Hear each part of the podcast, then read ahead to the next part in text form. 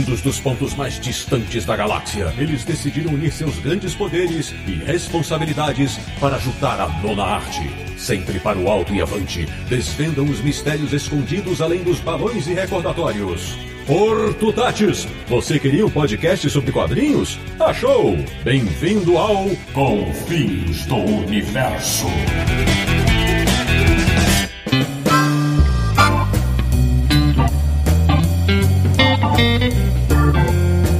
Bem-vindo, bem-vindo! Está começando mais uma edição de Confins Universo, o podcast sobre quadrinhos que sabe que há lobos dentro das paredes. Que é o podcast do Universo HQ, o único site brasileiro cujos editores já estiveram no quarto do criador do sonho, www.universohq.com. E o programa de hoje tem tudo para ser perpétuo no coração de quem nos ouve ou assiste. Eu sou o Sidney Guzman, falo de São Paulo e acredite, quase me desfiz em uma edição autografada pelo autor que é tema desse episódio. Sem querer, é claro. De Petrópolis, no Rio de Janeiro, o homem que sempre que precisa procurar uma edição em casa, não encontra em lugar nenhum. Samir Naliato. Siga o conselho. Faça boa arte. Faça o que só você pode fazer de melhor. Faça boa arte. Samir começou bem. De Luxemburgo, na Europa, o nosso correspondente internacional. Ele, que nunca imaginou que pudessem existir belas maldições. Sérgio Codespot. Felicidade do Sidão, eu consegui perguntar para ele se ele gostava do Minhola. Sidão sempre feliz com a minha pergunta. Nem me fala. Agora, a nossa primeira convidada especial, falando de São Paulo, ela que não se chama Coraline, mas tem pavor de pessoas que têm botões no lugar dos olhos. Minha amiga Cláudia Fusco, muito bem-vinda. Obrigada, pessoal. Tenho um pavor de aranha também. Olha aí. E fechando o Dream Team desse episódio, retornando ao Confins do Universo, um cara que até gosta das mitologias grega e romana, mas quando o assunto é deuses americanos, sai de baixo. Marcelo Buide, bem-vindo de volta. Quando você sonha, às vezes você se lembra. Quando você desperta, você sempre se esquece. Pois bem, meus amigos do Confins Universo, o programa de hoje é para abordar a carreira de Neil Gaiman, um escritor britânico que completa 60 anos em 2020, no dia 10 de novembro. Então, prepare-se, porque hoje é dia de muita, mas muita informação. E o papo começa antes que alguém sopre areia nos seus olhos. Até já!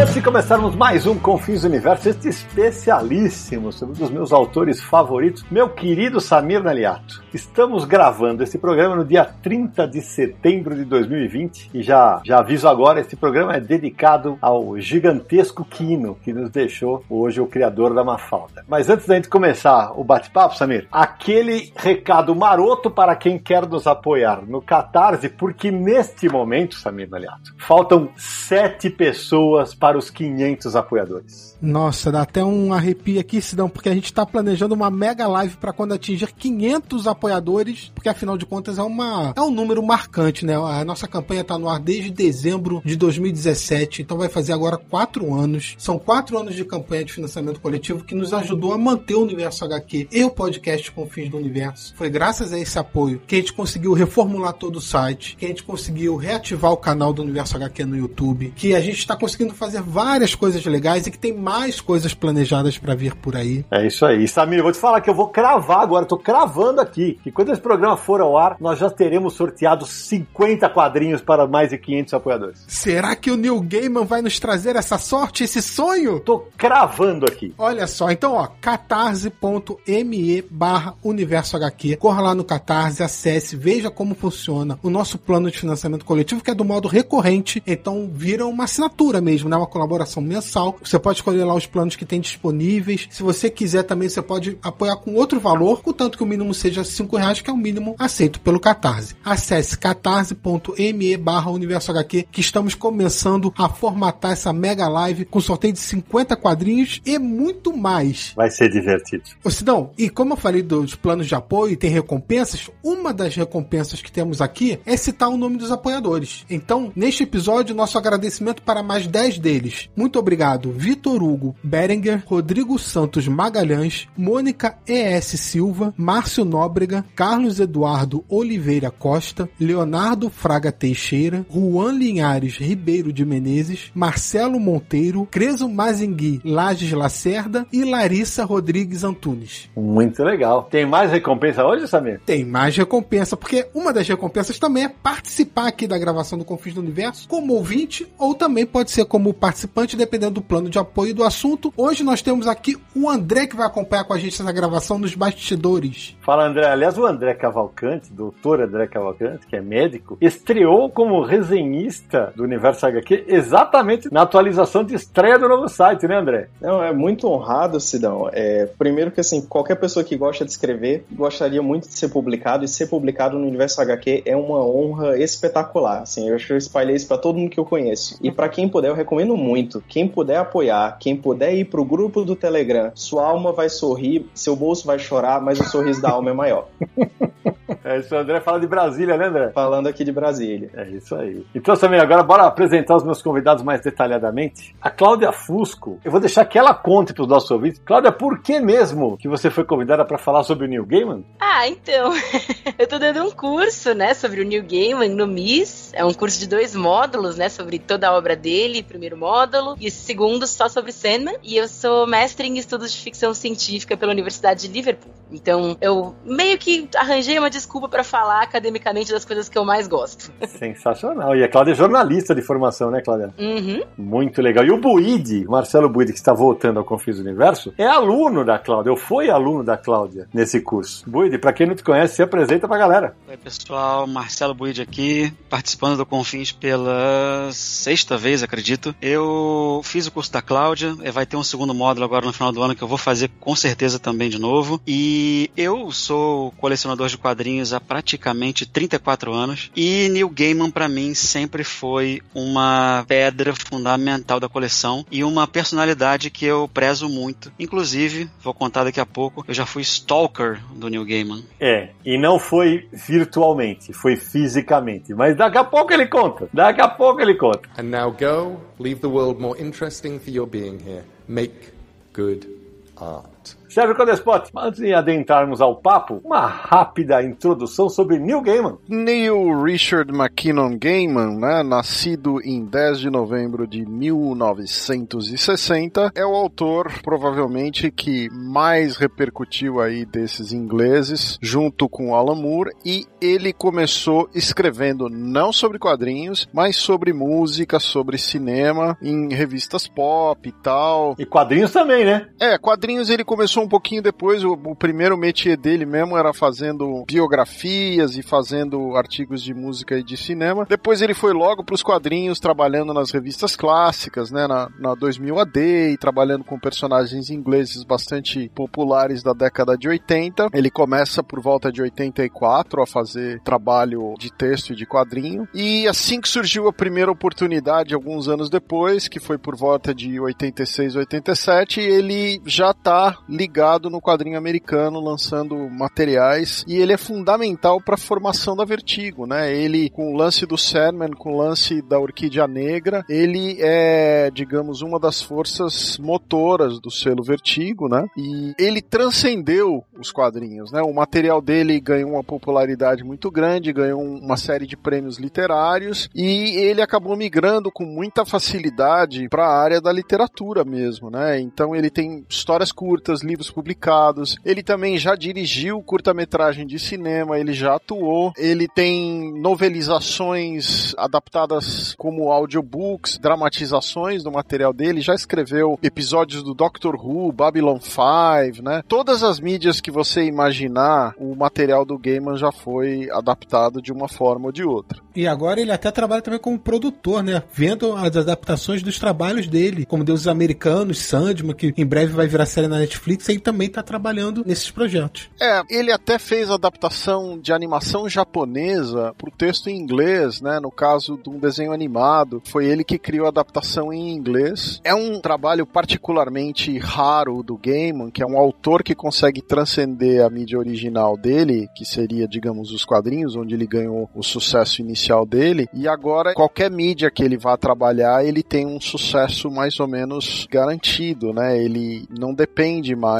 do nicho dele, né? E isso é muito raro. É, e, inclusive a gente tá fazendo esse programa sobre o New Gaiman, porque como o Sérgio disse, ele nasceu em 1960, e esse ano o New Gaiman comemora 60 anos de vida, né? Exatamente, que é a razão do programa. Exatamente, a gente decidiu fazer um programa dedicado a ele que não seria nenhum abuso meu falar por vocês um dos nossos autores preferidos, com tanta obra marcante, e como o Sérgio falou que ele começou o sucesso nos quadrinhos, o primeiro quadrinho maior que ele realmente escreveu foi Violent Cases, lá na Inglaterra, que inclusive a gente até mencionou naquele episódio de 1986, rapidinho do Confins. Exatamente. Faltou só o Sérgio completar. O Gaiman nasceu em Port Chester, na Inglaterra, né? Eu queria já aproveitar uma perguntar uma curiosidade para Cláudia aqui, porque é o seguinte: eu sabia que ele tinha nascido Neil Richard Gaiman. De onde veio esse McKinnon? Pois é, então, o McKinnon vem da esposa dele, né? Da segunda esposa dele, a Amanda Palmer, né? Quando eles assumiram, né, o casamento, o relacionamento aberto deles, ele assimilou o sobrenome dela no dele, né? Então, pra ficar marcado que eles estão numa relação e tudo mais. É bem bacana, bem, bem Neil Gaiman, né? O cara bem é, dele, assim.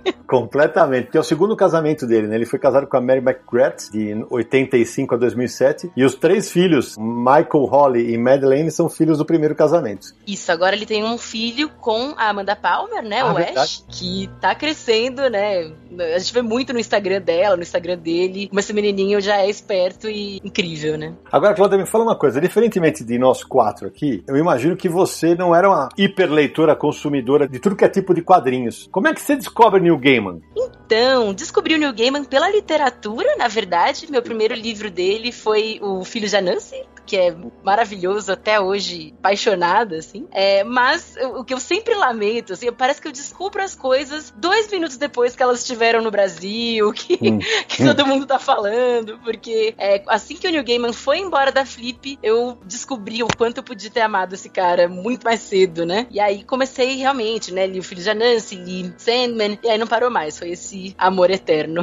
Que legal. O Buida, agora me fala uma coisa, pra você que também é um veterano leitor de quadrinhos, o Sérgio abordou um ponto interessante na, na abertura, né? Porque dos popstars aí da, dos anos 80 para cá, como roteiristas, o que efetivamente deu certo em todas as áreas em que esteve foi o Neil Gaiman, né? Sem dúvida. Ele é extremamente flexível, ele consegue navegar em gêneros, em meios diferentes, em mídias diferentes, com muita maestria. E ele fez, desde, como a gente vai conversar um pouco aqui, desde livros infantis Sim. até é, releituras de peças. E é uma coisa interessante também é que o Gaiman costuma referenciar muito outros autores. Então toda aquela formação que ele tem como escritor ao longo da carreira dele, ele vai referenciando em suas obras, né, esses autores que ele gosta, como por exemplo o C.S. Lewis, Tolkien, né, Lewis Carroll, Mary Shelley. Né, ele costuma dizer também que o, autor que mais o influenciou, né, tanto no estilo quanto nos tópicos, é o Roger Zelazny. Então o Gaiman é extremamente versátil, essa é a palavra. Em Sandman ele referencia muito Shakespeare, né? Exato. Shakespeare é como se fosse um personagem coadjuvante de luxo de Sandman. Né? E ele aparece em três edições, concorda, Cláudia? Ele, ele acaba sendo um. É como se o Sandman quisesse ser o Shakespeare, né? Se você quiser comentar um pouco isso. Nossa, até no curso a gente acabou comentando sobre isso, né? Como o Shakespeare é um,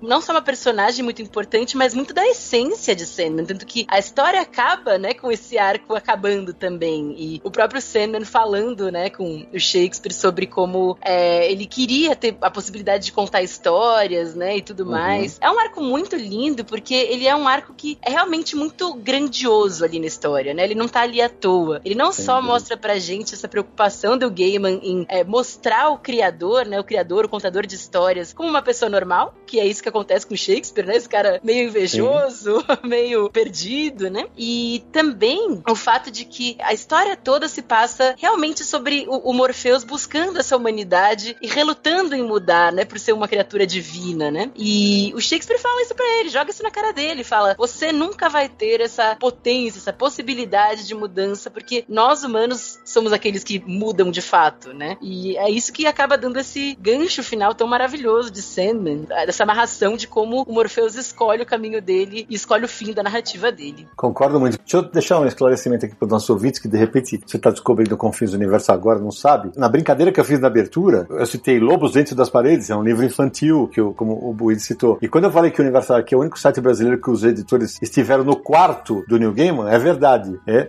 Eu, Sérgio Codespot e Marcelo Naranjo entrevistamos Neil Gaiman na segunda passagem dele no Brasil, dentro do quarto de hotel. E essa entrevista está no nosso, no nosso site, está no, no livro Universal HQ Entrevista. Bota a caixa registradora aí, Jeff. E também pode ser conferida no programa especialíssimo que a gente gravou sobre Sandman, que a gente vai linkar aqui no post do Universo HQ. E já que vocês falavam do Shakespeare, o pessoal que ouve, a gente adora curiosidades, agora o Buidi vai falar se ele tem ou não tem. Eu trabalhei na versão da editora Globo, né? Quando foi lançado em revista mensal, eu não fiquei até o final. Depois eu editei toda a coleção da Conrad, eu fiz a adaptação de texto da primeira versão do Stardust, eu fiz, eu tive bastante contato com o Neil Gaiman, né? Mas quando eu tava na Globo, a edição número 19 de Sandman, que é Sonho de uma Noite de Verão, que claramente referencia o William Shakespeare, na Globo existia uma revista, que agora só os velhinhos vão saber dessa aqui, chamada Speak Up, que era uma revista de para ensinar inglês. E nessa época, Buide, 19, já estava sendo publicado em papel jornal, pois nós lançamos como um encarte da Speak Up, Sonho de uma Noite de Verão em inglês e papel de luxo. Essa você tem? Tenho, Sidão. Essa eu tenho. Veio encartada, como você falou, na revista, na Speak Up. E eu fazia na época cultura inglesa lá em Niterói, no Rio de Janeiro. Olha e aí. essa edição estava na biblioteca da cultura inglesa, com seu papel couché, gramatura alta, lindíssimo. E eu, é, Robô! Ah, não. conversando com o pessoal lá da cultura inglesa, eu consegui é, levar para minha casa aquela tão sonhada e gostosa edição. Aham.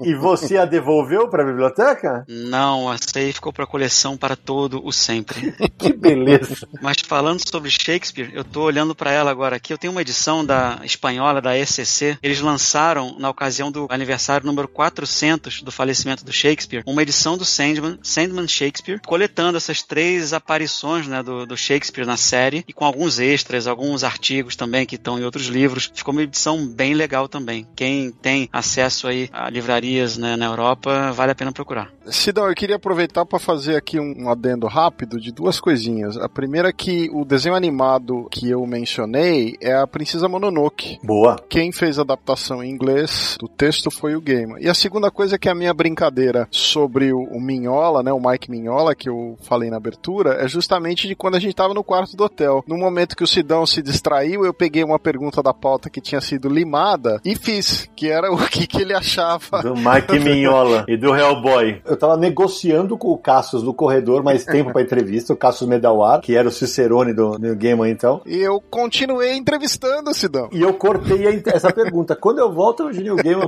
dando uma resposta lacônica sobre Hellboy, eu já quase jantei o Sérgio na porrada, né? Falar português, claro. Eu falei, você tá maluco, né, cara? Com tanta pergunta foda pra fazer, você vai mamar no fim. Ele acabou respondendo praticamente toda a nossa pauta. E foi uma senhora entrevista publicada, inclusive em inglês, no nosso site, que repercutiu muito fora do país. Hello.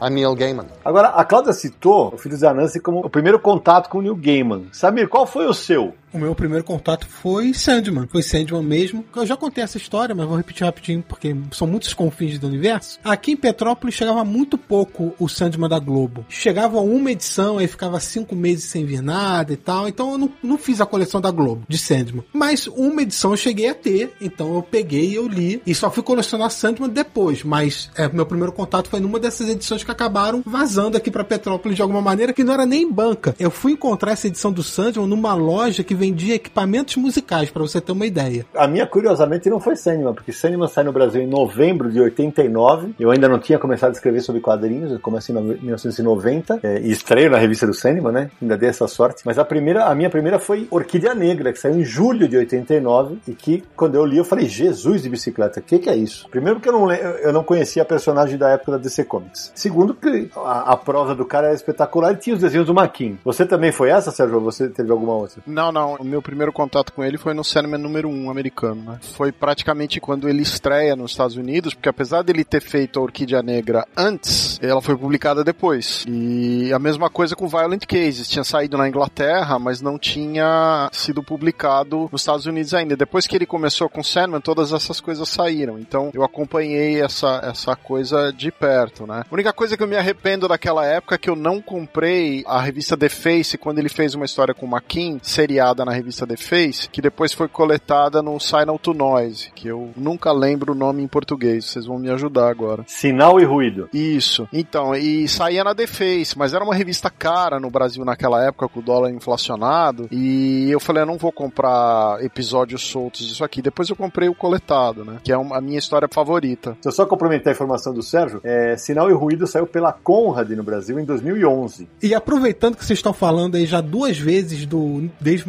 McKean, desenhista, lembrar que o Dave McKean se tornou um grande colaborador na carreira do New Gaiman, inclusive ele ilustrou o primeiro trabalho longo do Gaiman para os quadrinhos, que é o Violent Cases, que eu já mencionei, e a partir de então estão sempre trabalhando juntos, as capas de Sandman são do Dave McKean, inclusive a gente lembrou dessa dupla criativa no episódio do Confins do Universo sobre grandes duplas criativas. E só para finalizar, o Violent Cases aqui no Brasil foi publicado pela última vez pela editora Aleph. E antes disso saiu aqui no Brasil pela HQ Maniacs em 2008 e a Aleph lançou em 2014. Buid, eu tenho uma perguntinha aí da sua coleção. Você tem os Sandmans nacionais todos ou não? O Orfeus nacional? É, Buid, você aproveita e já conta, você descobriu o New Gaiman em que revista? Eu descobri o New Gaiman com as edições nacionais da Globo. Orquídea Negra número 1, que saiu um pouquinho antes, né? Foi de Sandman eu. número 1. Foi como eu. Orquídea Negra número 1, depois o Sandman número 1, com as nacionais. E aí, obviamente, depois a gente começou a procurar, né? A gente, na época, né, que começou a ficar aficionado pelo escritor, a gente começou a procurar coisa gringa também. Mas a, a editora Globo foi quem me apresentou ao escritor. Eu não tenho mais as minhas edições da Globo. Eu tinha todas. Teve uma publicação meio truncada no Brasil. A gente sabe que não foi tão contínuo, né? Com altos e baixos aqui. Em algum momento da minha carreira de colecionador, eu, eu me desfiz das da Globo. Me arrependo, né? Talvez eu volte a tentar procurá-las. Mas eu tenho a coleção completa das gringas e, e- e todas as edições que vieram posteriormente aqui no Brasil também. Então você se desfez da única edição brasileira que tem três artistas nacionais desenhando? Pois é, e eu sei que você é um deles, não é? é, eu sei isso que eu tinha te encher o saco. Do autógrafo. Os três artistas da edição de Orfeus é Marcelo Campos, Otávio Cariello e eu. É, e e para quem não sabe, a edição de Orfeus é um spin-off da série, foi publicado, é o filho do Morpheus, né? Com a Calliope. E tem uma, uma edição especial. E a capa nacional tinha um desenho em branco, assim, sobre a arte, porque no Brasil a gente não conseguia reproduzir o que a edição americana fez, que se você visse a revista no escuro, o rosto do Orfeus brilhava no escuro em cima da imagem que estava na capa. Agora, Cláudia, me fala uma coisa. Você começou a conhecer o Neil Gaiman pela literatura, foi atrás de Sandman. Você tem o mesmo interesse pelo Gaiman nos quadrinhos e na literatura? É pau a pau? Nossa, sim. Porque eu acho muito difícil separar as coisas, sabe? Uhum. Ele é um cara que preza muito pela excelência em tudo que ele faz. Então, qualquer coisa que ele coloca no mundo tem quase praticamente sempre a mesma qualidade, assim, né? Ele até tinha alguns ar- artistas, né, em Sandman que ficavam meio chateados com ele, porque ele era esse cara tão autoral, tão dono da obra, né, que era muito difícil criar além do que ele tinha visto pra série, assim. Então eu acabo achando que é tudo meio, mais ou menos, farinha do mesmo saco, sabe? Assim, Ok. no sentido de que ele realmente tem uma preocupação autoral muito grande com as coisas que ele coloca no mundo, né? Tem várias histórias bem engraçadas, estranhas até, né? De como ele confronta, ele já teve que confrontar produtores, etc. Porque queriam mudar alguma coisa muito essencial do texto dele, né? Você quer contar alguma, Cláudia? Então, aqui eu lembro de cabeça meio, meio tensa, mas Manda. ele disse que ia se matar, assim, ia se jogar na ponte, se jogar na, numa, numa avenida, eu acho, se colocassem uma cena em que o Shadow, né, na série do American Gods, recebesse, enfim, coisinhas sexuais na lápide da esposa dele, né? Parece que alguns produtores queriam que a série tomasse esse caminho, ele falou, eu vou me jogar na avenida se vocês fizerem isso. Isso aí bombou, inclusive, um pouquinho antes, inclusive, do curso, e até um monte de gente veio comentar depois que achou engraçado, que foi marketing pro curso. Caramba, cara. É, mas ele falou mais no espírito assim de. Sim. Ele não, não ia se jogar mesmo, né? Ele falou assim: não, é tão absurdo que eu vou me jogar no, no frente do ônibus se vocês fizerem isso. E aquele negócio, quando ele torna isso público, o produtor tá falando, peraí, o cara é o criador dessa porra toda aqui. Se ele já ele tá em público falando que, ó, isso aqui é uma cagada, é bom eu rever, né? É, ele usou como uma retórica dele da, do, do caso, né? Exatamente. Ô, Cláudia, mas você se interessa inclusive pelas edições mais de super-herói, como por exemplo os Eternos? Você vai atrás de materiais dele assim? Vou. Eu confesso que eu, eu acabo indo mais pra literatura porque é a minha sardinha, né? Mas eu gosto muito também. Acho muito legal a pegada que ele dá, o olhar que ele dá pros super-heróis, né? Tanto que eu acho que ele acaba sendo muito responsável também por esse movimento que rolou entre literatura e quadrinhos de trazer autores de literatura para escrever narrativas de HQs, né? And now go, leave the world more interesting for your being here. Make good art. Agora, deixa eu fazer uma pergunta para Cláudia e para o Buide, e aí os meus amigos Sérgio e Samir complementam. Tem um amigo nosso, que já esteve aqui conosco, inclusive, o Guilherme Kroll, que é editor, e outro dia ele cometeu para mim uma heresia gigantesca de dizer que o Neil Gaiman conta sempre a mesma história.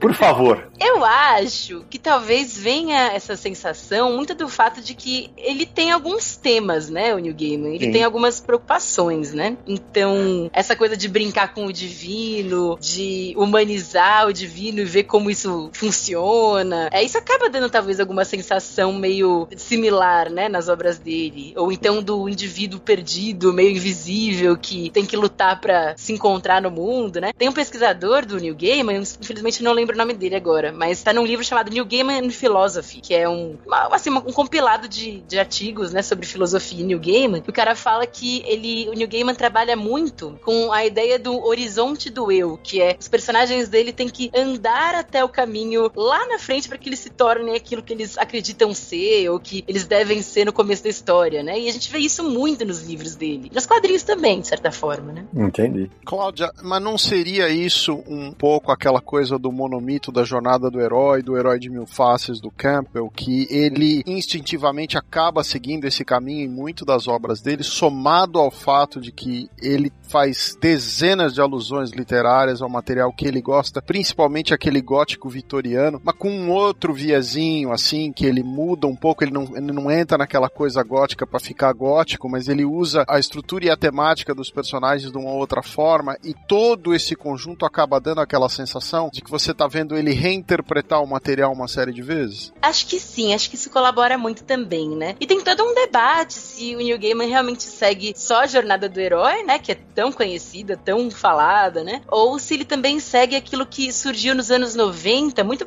próximo ali, né? Do, quando ele criava Sandman e tudo mais, que era a jornada da heroína, né? E a jornada da heroína, Uhum. ela é, não é necessariamente sobre personagens femininas, mas ela é voltada para uma jornada de autoconhecimento, de certa forma, assim, né? Então, enquanto a jornada do herói é muito voltada para o reconhecimento público, para a transformação do mundo e do eu, né? A jornada da heroína geralmente aborda só essa transformação do eu. Então, é muito da, da personagem, do personagem encontrar uma paz em si mesmo, assim, porque os modelos que existem no mundo já não funcionam tão bem para ela. E, em geral, o Neil Gaiman vai exatamente aí, né? E esse livro, nessa jornada da, da heroína, é, fez muito sucesso nos anos 90, uma autora chamada Maureen Murdoch, né? Que ela é bem, bem conhecida até em, enfim, é, recortes mais de gênero e tudo mais, né? E ela acabou influenciando muita gente que produzia quadrinhos e, e filmes e livros nos anos 90 em diante, né? Ela nem é tão conhecida quanto a Jornada do Herói, mas ainda assim dá pra sentir várias coisinhas no, no trabalho do Gaiman também. Essa jornada da heroína que ela mencionou tá muito presente em Coraline, né? Que é como Muito. se fosse a, a morte da infância, né? A Coraline tem aquela trajetória, né? De separação, identificação, ela faz uma trilha de desafios, ela se encontra, ela reconecta, cura. Então, assim, tudo isso que a Cláudia falou que eu concordo muito, tá muito presente nas obras do Gaiman, né? Que é uma coisa engraçada também, a gente tava comentando no curso que as obras do Gaiman, elas têm até gênero, né, Cláudia? Todo livro dele, independente do protagonista ser masculino ou feminino, a obra em si, cada uma delas acaba tendo um gênero, né? É como se Deuses Americanos fosse uma obra masculina, Coraline, que eu acabei de citar, fosse uma obra feminina, e por aí vai. Pegando um pouco a pergunta do Sidão que ele fez anteriormente, eu acho sim, eu concordo em parte com o Guilherme, com o Kroll, que sim, o, o, o eu concordo em parte, não totalmente, tá? O Gaiman tem uma estrutura, sabe? Ele tem aquela, a gente costuma chamar de fantasia dark, né? Que ele ali não tem promessa de transformação, certo? O Gaiman tá sempre preocupado ali com o desfecho da história. Talvez esse desfecho tem grande chance de ser amargo. As obras, muitas delas não nos prometem que vão ter finais felizes, então ele brinca muito com isso, né? O Gaiman e combinando um pouco com a jornada do herói que, que o pessoal tava comentando, os personagens de Gaiman sempre partem de um ponto no qual eles estão desconfortáveis, insatisfeitos. Né? A variação principal que o Gaiman traça em relação à jornada do herói de Campbell é basicamente a morte, né? que o rito né, de passagem do herói, na maioria das obras aí que a gente leu, é a própria morte, ou algo que se relaciona à morte. Então isso está muito presente nas obras do Gaiman, como variação a essa jornada. Eu ia dizer duas coisas. Primeiro que o, Gaiman, até onde eu sei, ele disse que ele não conseguiu terminar de ler O Homem das Mil Faces, do Campbell, porque ele não queria saber realmente como funciona a estrutura, esse negócio do monomito da jornada do herói. Ele falou: se eu caminhar para esse negócio, e essa informação tem em vários lugares, né? Mas assim, por isso que eu te digo, eu, eu acho que é uma coisa que é um caminho que é natural para ele, mas eu não acho que ele tá seguindo uma estrutura. E a segunda coisa que eu ia dizer é: a gente não pode esquecer que o Sandman é uma das revistas que mais fez inclusão de gênero naquela época, que é o final da década de 80. E começo dos 90. Exato, mas quando ela estreou, né, era raríssimo. As revistas foram banidas nas bibliotecas, né? Tem aquela famosa edição número 6, que foi banida por um tempão, que tinha toda aquela discussão e aquela violência que era física e psicológica, né? Tinha a questão da homossexualidade nas revistas e você tinha uma carga ali de informação que era inédita pro quadrinho americano. Não, e, e nesse momento, só que ele tá gravando o programa, é, foi bom você ter abordado esse assunto, porque o Samir, Samir e a Cláudia certamente vão deitar e rolar agora, porque faz dois dias que o Neil Gaiman deu uma surra no Twitter em uns babacas lá que começaram a falar, não, olha, o cinema do quadrinho e o cinema da série, que era negro, aí o, o Gaiman fala assim, dá uma olhada nisso aqui, na versão que ele é o Kaiku, né? Aí daqui a pouco, ah, mas e aqui, ó, vai ser mulher. Aí o Gaiman vai lá e outra paulada. Você acompanhou isso, Cláudia? Nossa, foi uma delícia! Eu vi ao vivo acontecendo, foi tão incrível, gente. É, ele é muito direto no Twitter, né? Não, e ainda com educação, né? Total, total. E ele volta e meia fala, né? Ele defende, assim, se alguém vai questionar o que é popular no fandom, o que é popular é, na imaginação das pessoas, ele vai lá e mete bronca, que as pessoas têm que ter direito de pensar e de ler, né? Como quiserem. O Neil Gaiman é um cara muito eloquente, assim ele sabe falar o que tem que falar e como falar. Não é à toa que o cara é um grande escritor, né? O cara tem todas as armas na mão ali. É porque eu achei esse assunto tão bobo, de uma bobeira tão grande da pessoa que postou, porque claramente a pessoa tá querendo aparecer. E a gente fica dando corda para bobeiras. Tanto no corda que eu não vou citar quem foi o babaca. Ou a babaca, porque não dava para saber. É, era fake. É. é mas é, teve uma outra resposta do No Gamer que eu gostei muito, que foi sobre um outro assunto que outra pessoa falou com ele, né? E disse assim: mandou uma mensagem pelo Twitter e falou: Ah, vocês estão trabalhando na série do Sandman pra Netflix, por favor, não deixe politicamente correto da Netflix atingir Sandman. E aí o Neil Gaiman respondeu: Bom, então você tá querendo um Sandman sem personagens transexuais, sem negros, sem mulheres,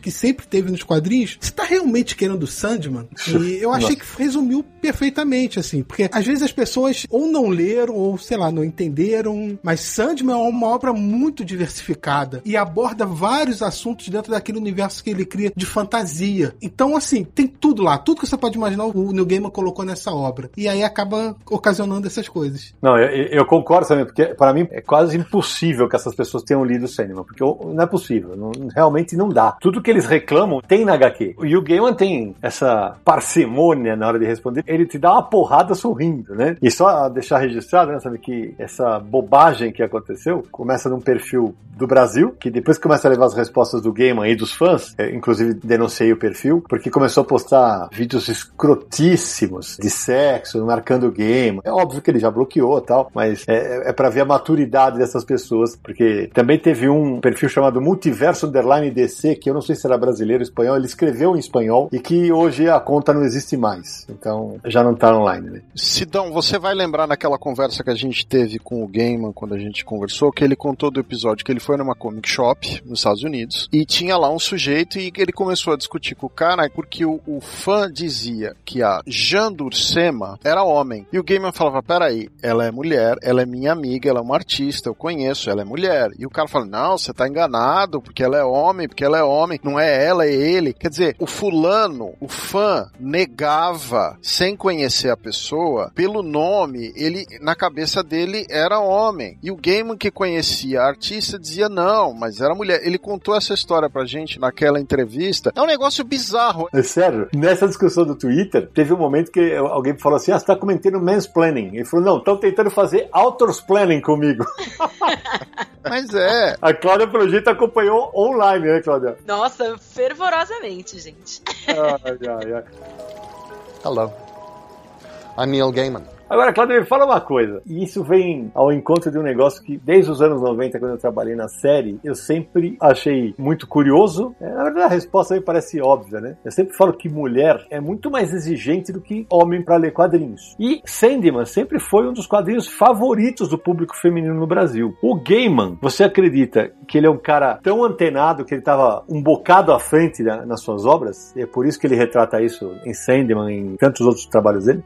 Então, até enquanto a gente estava conversando sobre as polêmicas do Twitter, eu lembrei, eu fiquei pensando, como é que será que as pessoas reagiriam se elas soubessem que Sandman foi, em boa parte, esse barulho todo, porque atingiu um público muito pouco contemplado nos Estados Unidos, que era o de meninas universitárias é, apaixonadas por literatura que foram majoritariamente muito leitoras de Sandman, sabe? Como será que essas pessoas reagiriam a isso? E eu acho que, é, além de ser muito antenado, o Neil Gaiman é muito esperto em como ele se cerca de pessoas interessantes, assim, né? Então, a amizade dele que ele tem com a Tori Amos, por exemplo, que é, vem de décadas, e é uma mulher, assim, muito antenada também, muito presente, né? Inclusive presente literalmente na obra dele, ele homenageia ela fisicamente, né? E até, assim, uma pessoa que é casada com a Amanda Palmer, que é declaradamente muito feminista e muito brava e muito ativista, né? Deve saber algumas coisas, assim. Então, eu acho que ele, ele é, sim, muito antenado, eu acho que ele estava muito perto e muito atento ao que estava estava acontecendo não só no cenário feminino, né, mas também LGBT, e ele tinha preocupações muito reais com isso, assim, né? O que eu acho, eu até faço essa provocação nas aulas, assim, né, no curso, é que é, ele raramente se arrisca a escrever uma protagonista feminina, né? Ele faz isso mais em contos, que ele sente mais liberdade, que ele é, explora mais algumas personagens, mas um pouco mais raro, né, nos é, romances e nos quadrinhos também. Então, fica aí esse adendo, né? Se o Gaiman estiver ouvindo a gente, fica Fica aí a dica.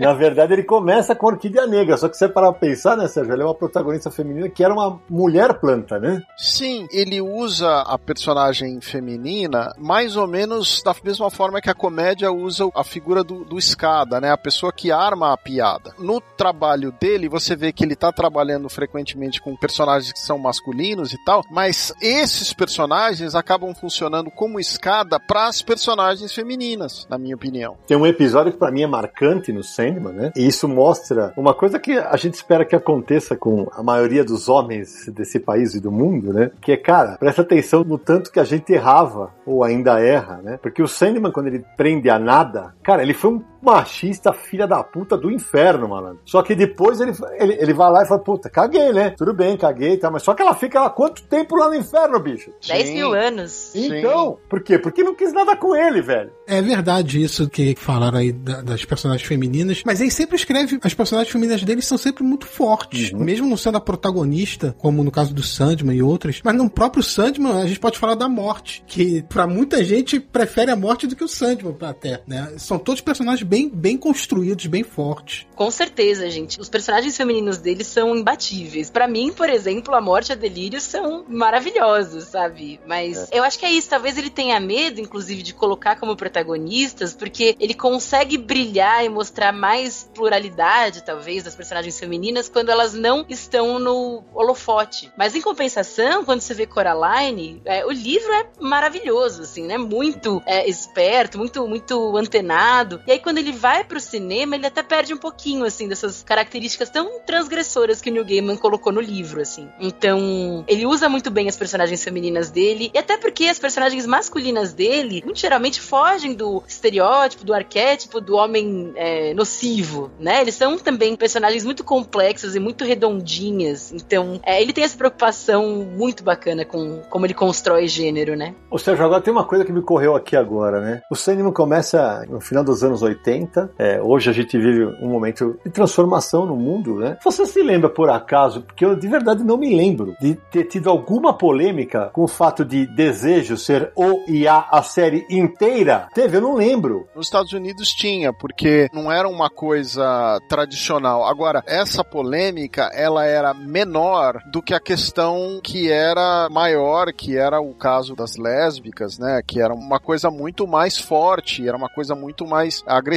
para os americanos. Então, essa questão que era muito mais sutil, que era a pessoa com os dois gêneros, né? Era um pouco dúbio, né? É, mas digamos que era subrelacionada à proposta da homossexualidade que era muito presente na obra. Então, todos os outros gêneros que hoje estão em muita evidência, naquela época ainda não estavam. Então, essas outras questões, o pessoal implicava, mas a implicância maior era com o óbvio. Isso é uma grande marca das obras dele. Não existe o personagem, seja masculino, seja feminino, seja o que for, não existe o personagem, vamos dizer, certinho. Sempre são pessoas, né, figuras que ou são exilados, ou tem alguma coisa errada, ou Sim. tem uma coisa diferente, ou, ou vive, não tem um lugar, não tem uma moradia. Isso com certeza é uma marca registrada de tudo que a gente lê do, do Gaiman, certo? Não, e, e, Marcelo, tem uma coisa maluca, né? Porque se você parar pra pensar, os perpétuos são praticamente deuses, né? São quase deuses. E eles são, cara, eles são completamente falhos. Eles têm um monte de problemas, um monte de. Todos eles. Todos eles têm problemas. Ele trabalha com personagens que estão mais muito, mas muito longe do ideal de perfeitinho.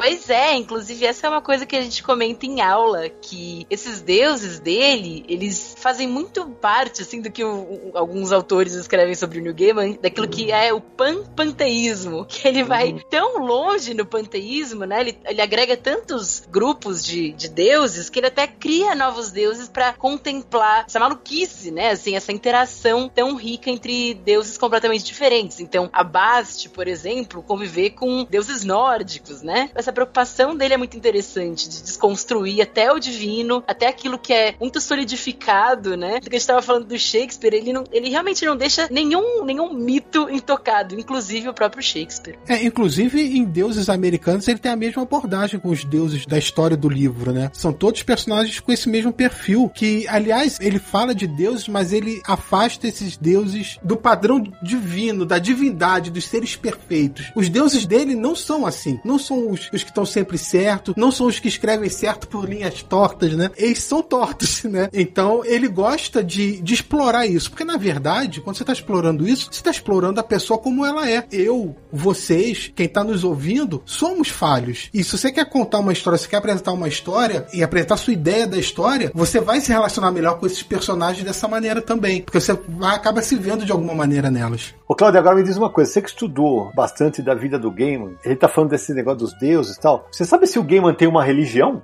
Então, ele tem uma explicação muito fofa até pra religião dele, né? Porque ele tem várias origens. Ele tem uma origem na casa dele é, do judaísmo. Os pais dele também seguiram a cientologia. A irmã dele é uma líder importante dentro da cientologia. Ele leu muitos autores cristãos. Ele, é, inclusive, disse que se sentiu traído quando descobriu que o C.S. Lewis estava escrevendo uma releitura da Bíblia, porque ele queria que isso fosse mais explicado no livro. Mas o que ele fala hoje em dia é que a religião dele é uma, uma bela amálgama, né? Um belo caos, assim, de crenças. Então, ele não diz que ele tem uma única religião e nem diz que não tem. Ele acredita em muitas coisas e ao longo da vida dele ele foi construindo essa fé muito particular dele. Entendi. Quando você fala do C.S. Lewis, você tá falando das Crônicas de Nárnia. Isso, exatamente. And now go, leave the world more interesting for your being here. Make good art. Aproveitando aí o que o assunto que estava sendo discutido, eu queria levantar a questão que é a seguinte, né? O Sandman e o Gaiman em particular trouxeram um público feminino muito grande para o quadrinho americano que não era o habitual, né? Ele tem essa questão das personagens femininas e tal. Mas nos últimos anos tem uns estudos acadêmicos sobre a obra do Chris Claremont mostrando que ele foi uma figura fundamental dentro do quadrinho de super-herói nessa coisa de fortalecer as personagens femininas de dar mais dimensão, de trabalhar melhor as personagens, de criar mulheres fortes, né, de uma série de coisas. E o Claremont trabalhando nos X-Men durante 17 anos, ele não conseguiu, digamos, o mesmo público feminino do que o Gaiman, né? Ele conseguiu realmente transformar os X-Men numa grande franquia e tal, e tinha muita popularidade e melhorar essas personagens famosas, Tempestade, Kitty Pride, uma série de coisas, mas ele não conseguiu atrair esse público que o Gaiman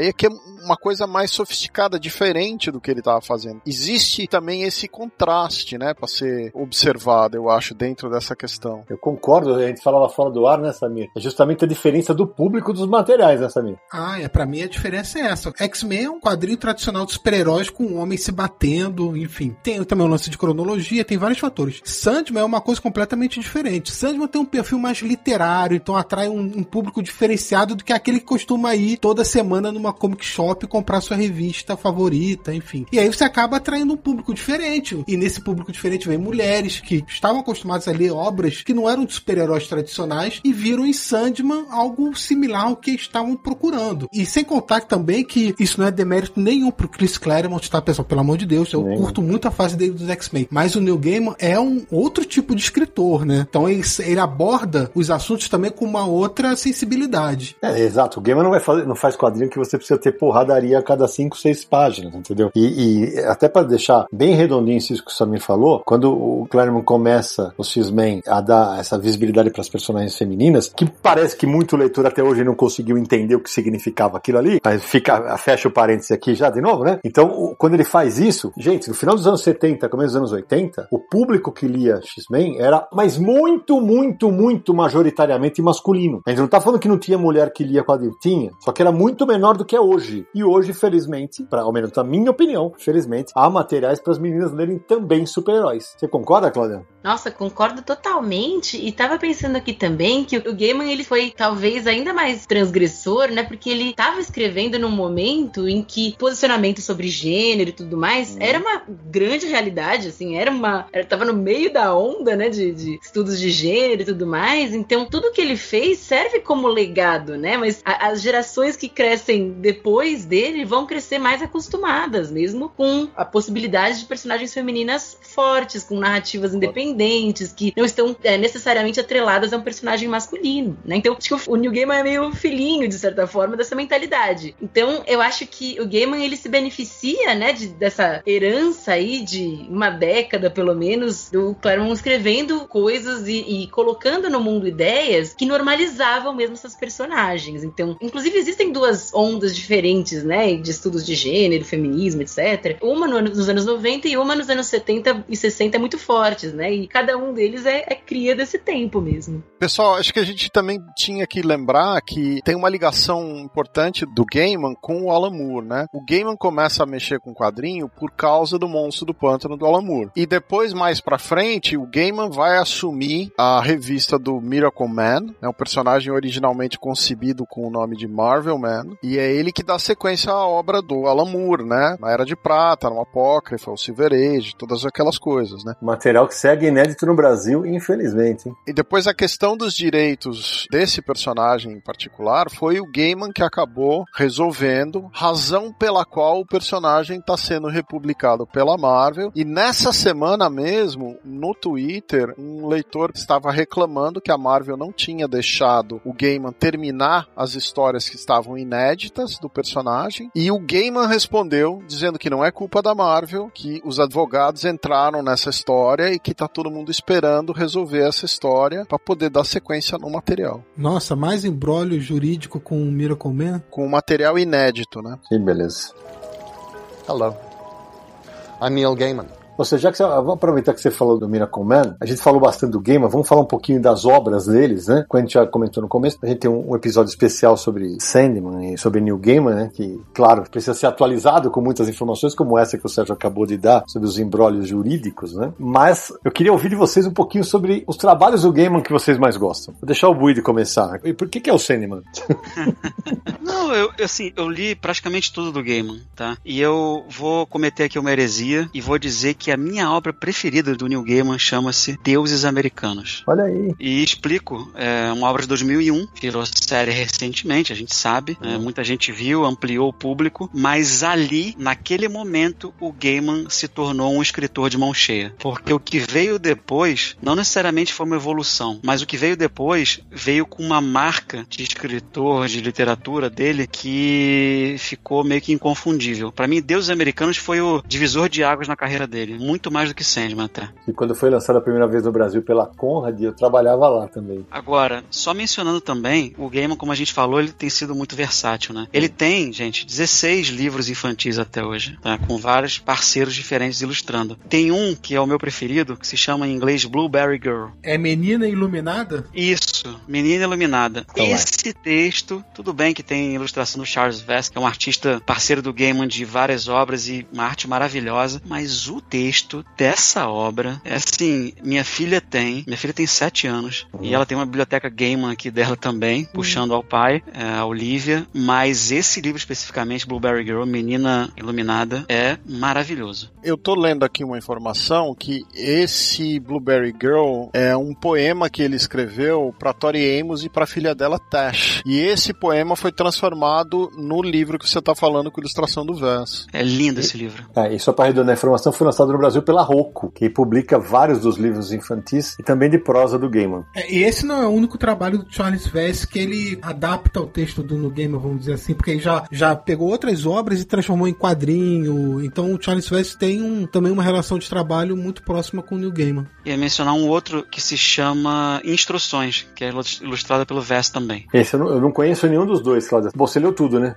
eu li um, um tanto, eu não sei se eu li tudo, assim, mas o que é, talvez seja um pouco frustrante, assim, que o meu favorito dele ainda é Belas Maldições, que é o primeiro romance dele ali com o Terry Pratchett, né? Nem, nem é um romance solo dele ainda, mas eu acho tão imbatível, eu acho que eles são tão atrevidos no que eles escrevem, no que eles falam, que para mim é, é, é, muito redondinho. Que também virou série. Também virou Muito. série. Inclusive, esse ano eles ganharam, né, assim, um prêmio Zugo, que é um dos maiores prêmios de ficção científica e fantasia do mundo, e que era uma dor pro Terry Pratchett nunca ter ganhado. Escreveu dezenas de livros e nunca ganhou esse prêmio que é tão importante pra comunidade de fantasia e ficção científica, né? Aí quando o Neil Gaiman foi fazer o depoimento dele, ele tava com uma cara amarrada, tava tão bravo que ele teve, né, o Terry Pratchett faleceu recentemente, né, alguns anos, e demorou tanto pra ele ser reconhecido pra essa obra-prima dele, né? É verdade. O Instruções também é da Rocco, Instruções, tudo que você precisa saber durante sua jornada. Só complementando a informação, Belas Maldições foi lançado no Brasil pela Bertrand Brasil, ali pelo final dos anos 90 início dos anos 2000. Ah, Então, Budi, mas você estava falando, eu até pelo vínculo emocional e por não ter lido tanta coisa como vocês da prosa do game, o meu favorito é, é Sandman, cara. É- Eu tenho um, um carinho gigante pela série, por ter trabalhado na- como redator no começo da Editora Globo, ter feito matérias na revista do Gênero, depois editar a versão da Conrad, ter conhecido o Gaiman e tal. Vou te contar que quando eu li, na época que eu trabalhava na Globo, alguns arcos de Sandman, isso é muito curioso. Algumas das sagas eu não gostava. Eu não gostei, por exemplo, na época de Um Jogo de Você. Quando eu reli para editar, 10 anos depois, na versão da Conrad, eu falei, putz grila, velho, esse negócio é bom. É porque eu não- talvez eu não gostasse tanto do desenho do Shawn McManus, mas assim. E aí vem aquele negócio. Claro, todo mundo tem a sua saga favorita. A minha saga favorita do cinema, de longe, mas de longe, é a Estação das Brumas. E eu acho aquilo maravilhoso. Quando os perpétuos entram em cena. Exato. E até tem uma aquela sequência incrível, né? Que quando eles vão disputar a chave do inferno, que tem deidades de tudo que é cultura ali no meio, né? É o que a Cláudia falou, ele já brincava com esse negócio, vamos misturar tudo, deuses nórdicos, deuses japoneses, Basti, tá tudo ali, né? E aí o mais rico é que depois ele vai amarrando tudo, né? Porque Basti tá lá, porque teve o negócio, a hora que ele é o gato dos sonhos, depois ele vai ter a ligação com a mitologia nórdica. Cara, é realmente, eu, eu sou muito suspeito, mas pra mim é Sandman e vou te falar que eu adoro também, gosto demais de Stardust. Adoro Stardust. Oh, é lindo demais. Inclusive o filme, né, a adaptação é muito legal também, muito bem adaptado, né? É, exatamente. Que vale salientar um livro ilustrado e ilustrado pelo Charles Vess, que a gente já comentou dele aqui também nesse episódio, falando também de parcerias dele com o trabalho do Gaiman. É, eu vou ser uma voz um pouco dissonante aqui. A minha obra favorita dele, como eu já falei diversas vezes, é o Sinal e Ruído. Em relação ao que o Bid falou, pra mim, essa coisa de reconhecer ele como um autor literário, pra mim veio nessa obra enxergar ele não como autor de quadrinho, mas como autor de literatura veio nessa obra. Eu gosto muito de Sandman e concordo com vocês que o Estação das Brumas é, para mim, o ponto alto de toda a saga, assim, é, que é o, é o arco que eu mais gosto. Tem desenho do Kelly Jones, que eu também sou particularmente fã, e eu prefiro os contos do Gaiman como literatura do que as histórias, os livros mais longos. Curioso. Que é outra dissonância, porque as pessoas preferem as histórias longas. Mas eu gosto dos contos, eu acho os contos muito redondos, muito direto no ponto. É uma coisa que realmente mexe mais comigo do que as histórias mais longas dele. Só complementando isso que você falou, Sérgio, dos contos, nos últimos anos a Dark Horse tem publicado vários contos do Gaiman é, em quadrinhos, obviamente em parceria com alguns artistas, né? Então a gente tem visto aí, alguns saíram no Brasil já, não todos, o Como Falar com Garotas em Festas, né? Uhum. How to Talk to Girls at Paris, com, com James Moibar. Tem um que não saiu aqui ainda, que é o Trowbridge, com a Colleen Duran. Tem a Studying Emerald, com os brasileiros Rafael Buquerque e Rafael Scavone. Então tem sido uma constante recentemente lá fora a Dark Horse trazer essas quadrinizações, vamos dizer assim, de contos do Gaiman. Ah, no meu caso é o Sandman, com certeza. É, apesar de eu gostar muito também de Deuses Americanos, gosto muito do livro. A série eu parei aí na primeira temporada, mas Sandman, ah, para mim não é só o melhor trabalho do Gamer, como para mim é provavelmente o melhor quadrinho que eu já li. A série que eu mais gosto em quadrinhos é Sandman. Então,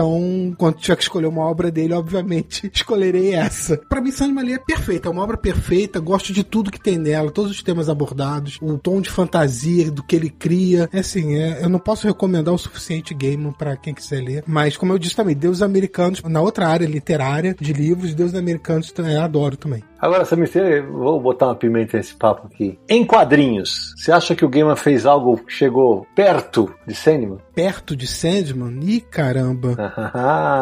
eu acho que tem obras do Neil Gaiman. Porque assim, o Neil Gaiman acostumou a gente num nível muito alto, né? Isso mesmo. Então, você tá lendo Sandman, cara, quem trouxe é maravilhoso. Aí tu vai ler uma outra obra, pode não chegar perto de Sandman e tal, mas sim. Tô tentando pensar uma coisa ruim que eu já li dele. Eu não tô conseguindo lembrar. Até quando ele pega para fazer spawn e coisas do tipo, o cara cria algo que entra na mitologia do personagem. Porra, teve briga judicial por causa de Angela no spawn e briga feia. Sim. Mas eu, não, eu vou te falar que eu não acho nada maravilhoso a, a história da, da Angela. E também, por exemplo, Eternos eu não acho nada disso. Mas ele ampliou a mitologia do spawn de uma maneira ali muito grande. É verdade. Quando ele pegou logo no começo, teve aqueles primeiros finais dos primeiros dez números, o Todd McFarlane convidou o Alan Moore, o Frank Miller e o Neil Gaiman. O Neil Gaiman foi, desses autores todos, o que deixou um legado pro Spawn, que ampliou a mitologia do Spawn. É claro que eu joguei a pimenta para provocar você. Eu vou te dizer que eu acho que eu tenho uma, entre aspas, uma explicação para isso. Primeiro que o cinema foi a série mais longa, né? E é a série dele. É, porque ele recriou o personagem, né? Exato, mas ele, ele faz o Sandman dele. Sim. Ele cria os, a família dos perpétuos. Agora, os outros trabalhos dele com quadrinhos são com personagens que têm dono, que já tem uma história pregressa, né? Por exemplo, eu gosto bastante de livros da magia. Eu gosto muito. Você também, Cláudia? Gosto muito, gosto muito. E vale dizer, eu acho o Sandman melhor do que tudo, assim. Eu acho que é a obra mais, mais completa, mais ambiciosa dele mesmo. Livros da magia é Harry Potter que vale. é legal explicar isso, né, também Pra quem tá ouvindo e de repente não sabe, existe uma polêmica, né? Que no Livros da Magia tem uma, uma polêmica de que a J.K. Rowling, a autora do, do Harry Potter, teria se inspirado, aspas aí, num personagem que é um jovem bruxo que tem uma coruja como animal de estimação, né? Então aí o Gaiman, muito cavalheirescamente, diz que não, que não tinha nada a ver e tal. Aí o, o jovem bruxo também tem usa óculos, né? Tem isso, né? É, nos livros da magia mostra um personagem chamado Timothy Hunter que se descobre ser um bruxo, né? Ele, ele tem a habilidade de mexer com magias. E aí, nessa história, o Neil Gaiman mostra o Timothy Hunter, que é um, um menino adolescente, se encontrando com outros personagens místicos da DC Comics. Tem o Espectro e outros lá que aparecem. Tem o Mysterio, que é o nome do Mystery, né? Que é Mystery, né? Sim, sim. Só que lá em inglês é Mystery. Aqui ficou Mysterio, né? Que é mistério, né? Tem até o Constantine Constantine também, não tem? Exato, Tem. tem o Constantine, tem o Vingador Fantasma. Exato. Ele se encontra com esses personagens pra ele aprender mais sobre a habilidade dele. Tipo, tá conhecendo mais um, esse universo místico da DC. E o Harry Potter é um personagem igualzinho o Timothy Hunter, usa óculos, até então não sabia que ele tinha essas habilidades e tal. E o Timothy Hunter tem uma coruja de companheiro. E o Harry Potter também. Só que o Livro da Magia, assim, ele usou um personagem que já existia na DC, né? Um universo da DC ali. Mas, assim, muitas coisas similares. Por isso que eu fiz a brincadeira. And now go, leave the world more interesting for your being here. Make good art. Então, mas nem tudo são flores, né, Samir? Porque é o seguinte, o Buido ainda não falou qual é o quadrinho favorito dele, eu sei que deve ser Sandman, né? Porque tem tudo, né? Mas, Buido, já jogo pra você. Os dois trabalhos dele pra Marvel, Buido, 1602 e Os Eternos. O que você acha? Sidão, eu digo que são os trabalhos, ainda no nível Gaiman, claro, mas são os trabalhos mais fracos dele no mainstream. Não chegam perto do que ele fez na DC ou na Dark Horse. Eu concordo. Ô, Sé, mas tem uma história curta que ele faz do Batman, cara, que eu gosto bastante. O que aconteceu ao Cruzado Encapuçado. É, eu, eu confesso que eu não sou um grande fã do material dele de super-herói. Eu, eu gosto dele mesmo quando ele tá trabalhando com as coisas mais da linha Vertigo, da literatura. Esse material do Batman eu também não sou assim. Eu acho que tá dentro do, da minha expectativa junto com Eternos, com esse material que ele faz da Marvel. Eu gosto mais. É, essa edição que você mencionou, Sidney, foi uma história que ele escreveu na época que quem cuidava da revista mensal do Batman era o, era o Grant Morrison. E aí, nessa história, o Batman morre, o Bruce Wayne morre. E aí tem uma história do New Game, saiu até pela Panini há alguns anos, numa edição em capa dura aqui no Brasil, e que ele mostra o que aconteceu com o Batman, né? E aí conta, assim, ele faz a, a história dele do que teria acontecido. E eu lembrei de um quadrinho que saiu aqui no Brasil pela Conrad, chamado A Paixão do Arlequim, saiu como uma edição especial. Eu conheço o editor. Você conhece o editor? Eu não Conheço. conheço não, porque ele não lembrou desse quadrinho, então eu não conheço ele. Não, mas, é, é- mas é- o Buido falou, era do Dark Horse. Exato. E o que você tá falando da Marvel, 1602, é, é uma história em que ele mostra as versões dos super-heróis Marvel em 1602. Então, por exemplo, Capitão América. O Capitão América é um nativo americano, né? E aí ele reinventa todos os personagens dessa maneira, dando a visão daquela época, de como seria naquela época. E esse projeto tem uma coisa engraçada, quando ele aceitou fazer pra Marvel, o pagamento da Marvel reverteu o dinheiro pra uma ação judicial que o Gaiman tava tendo contra o Todd McFarlane pra ter os direitos do Miracle Man. Então foi um, um projeto que ajudou ele a pagar os custos judiciais dessa ação. E, inclusive, nos agradecimentos da, né, da obra, que agradece as pessoas, ele tem um agradecimento ao Todd McFarlane, porque só aconteceu aquela edição porque ele precisava do dinheiro pra pagar o processo. Entendi. Então vamos abrir uma exceção hoje aqui, Zé, porque eu sei que o nosso colaborador e ouvinte, o André, ele tem essa edição. Ele pode ler para nós como é que está a dedicatória. André, abre o microfone e conta para nós como é que está essa, essa dedicatória, essa, essa homenagem, ou agradecimento. Então, Sidão, é aqui no, no TPB gringo, ele começa a dedicatória, agradece várias pessoas, né, e termina assim. O último agradecimento é And, of course, to Todd for making it necessary. Em português, e, é claro, ao Todd por ter feito isto necessário. Caramba, obrigado, André. Aliás, essa história da briga judicial entre o Gaiman e o McFarlane durou anos lá nos Estados Unidos, porque envolveu não só o Miracle Man, mas envolveu também a personagem Angela. Porque só pra resumir aqui rapidinho, pra quem não conhece muito bem a história, um dos fundamentos para terem criado a Image Comics, o McFarlane, o Jim Lee, o Rob Liefeld e outros, foi para os autores terem os direitos dos personagens que eles criavam, terem controle sobre os personagens.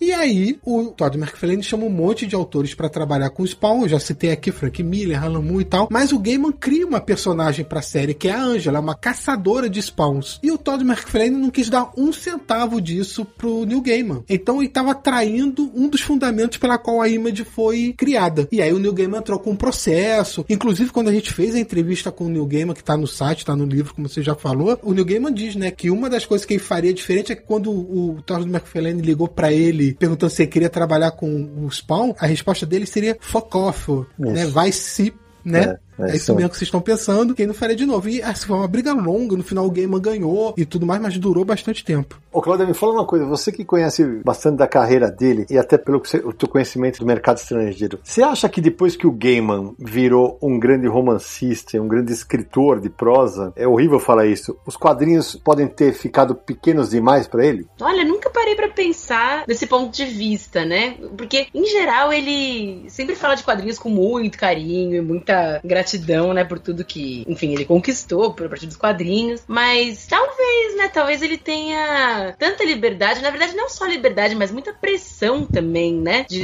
novos mercados exigindo histórias novas e tudo mais. E tanto que, inclusive, Deuses Americanos é uma ode, de certa forma, ao estilo de vida dele depois de se mudar para os Estados Unidos, né? Porque ele é esse cara que cresce muito com o Sandman, é muito visto, muito buscado, né, para todo mundo. E aí ele começa a ser tão demandado, né, agora que ele mora nos Estados Unidos, que ele tem mais contato direto com os editores dele e tudo mais, que ele, ele passa a colocar isso também nas obras dele de forma mais evidente. É, porque eu ia perguntar justamente por causa disso, porque a gente sabe que os números dos livros dele são muito maiores do que os números dos quadrinhos dele. E é um mercado que paga muito mais do que o de quadrinhos, né? Então eu, eu, a minha pergunta era justamente essa: se financeiramente não ficou mais fácil para ele fazer obras que ele não depende de desenhista tal, e que o dinheiro vem todo para ele. Ficou, mas se, o Gaiman certa vez disse que o custo-benefício de fazer quadrinho não compensava para ele, porque ele tinha mesmo o envolvimento de escrever um material literário, só que os problemas eram maiores e o valor recebido era muito menor. E além disso, né, Buide, tem o lance de que ele passa a ser muito bem quisto em outras mídias, né, que pagam melhor que quadrinhos, né? Sem dúvida. Ele focou,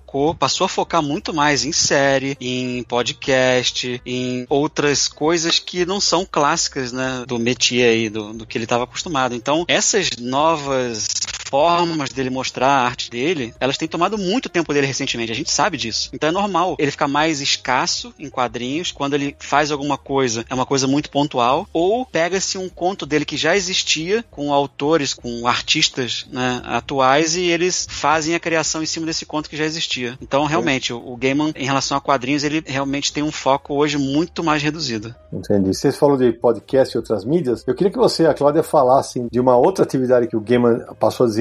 Ele dá um workshop, né? E vocês participaram. Cláudia, conta como é que é isso aí. Ele dá dois workshops, né? Um presencial, que é a Clarion West, que é um workshop super importante para quem gosta de escrever fantasia e ficção científica. Então ele dá bem esporadicamente, acho que ele deu uma no máximo duas vezes, mas assim, é bem voltado para trazer grandes escritores mesmo para ter contato com escritores iniciantes. E tem o Masterclass, né, gente, que é ao contrário, é bem acessível, né? Todo mundo pode assistir, é online e tudo mais. Hum. E é absolutamente incrível, assim, porque ele vai contar mesmo as técnicas dele, né? Ele fala que ele vai dar o caminho da marcenaria, assim, né, para quem quer escrever histórias. Ele fala que todo escritor, todo artista tem uma caixinha de ferramentas com as quais você aprende a trabalhar conforme o tempo vai passando, né? Então é muito imersivo, é muito. Ele é um. A gente tava falando um pouco antes, né? Como ele tem uma didática maravilhosa, assim, o cara explica bem demais, né? E muitas vezes você se sente ouvindo ele contar uma história que eventualmente vai virar uma explicação sobre narrativa. Legal. O Budi, me fala uma coisa: quantas pessoas participam em média desse Masterclass? E, e se vocês têm alguma noção de. Deve vir gente no mundo inteiro, né? Sidão, eu fiz a Masterclass dele via aplicativo. Tem um aplicativo chamado Masterclass, né? Que tem lá várias personalidades ou professores profissionais de segmentos diferentes. E tem escritores. O Neil Gaiman tem lá um curso de 19 lições, 19 sessões. E ali ele pega, ele faz estudo de caso, ele fala de bloqueio, ele fala de edição e outras coisas mais. É um curso, ou seja, é, é off the shelf, é, é um streaming que você faz quando você quiser. A gente não tem acesso hoje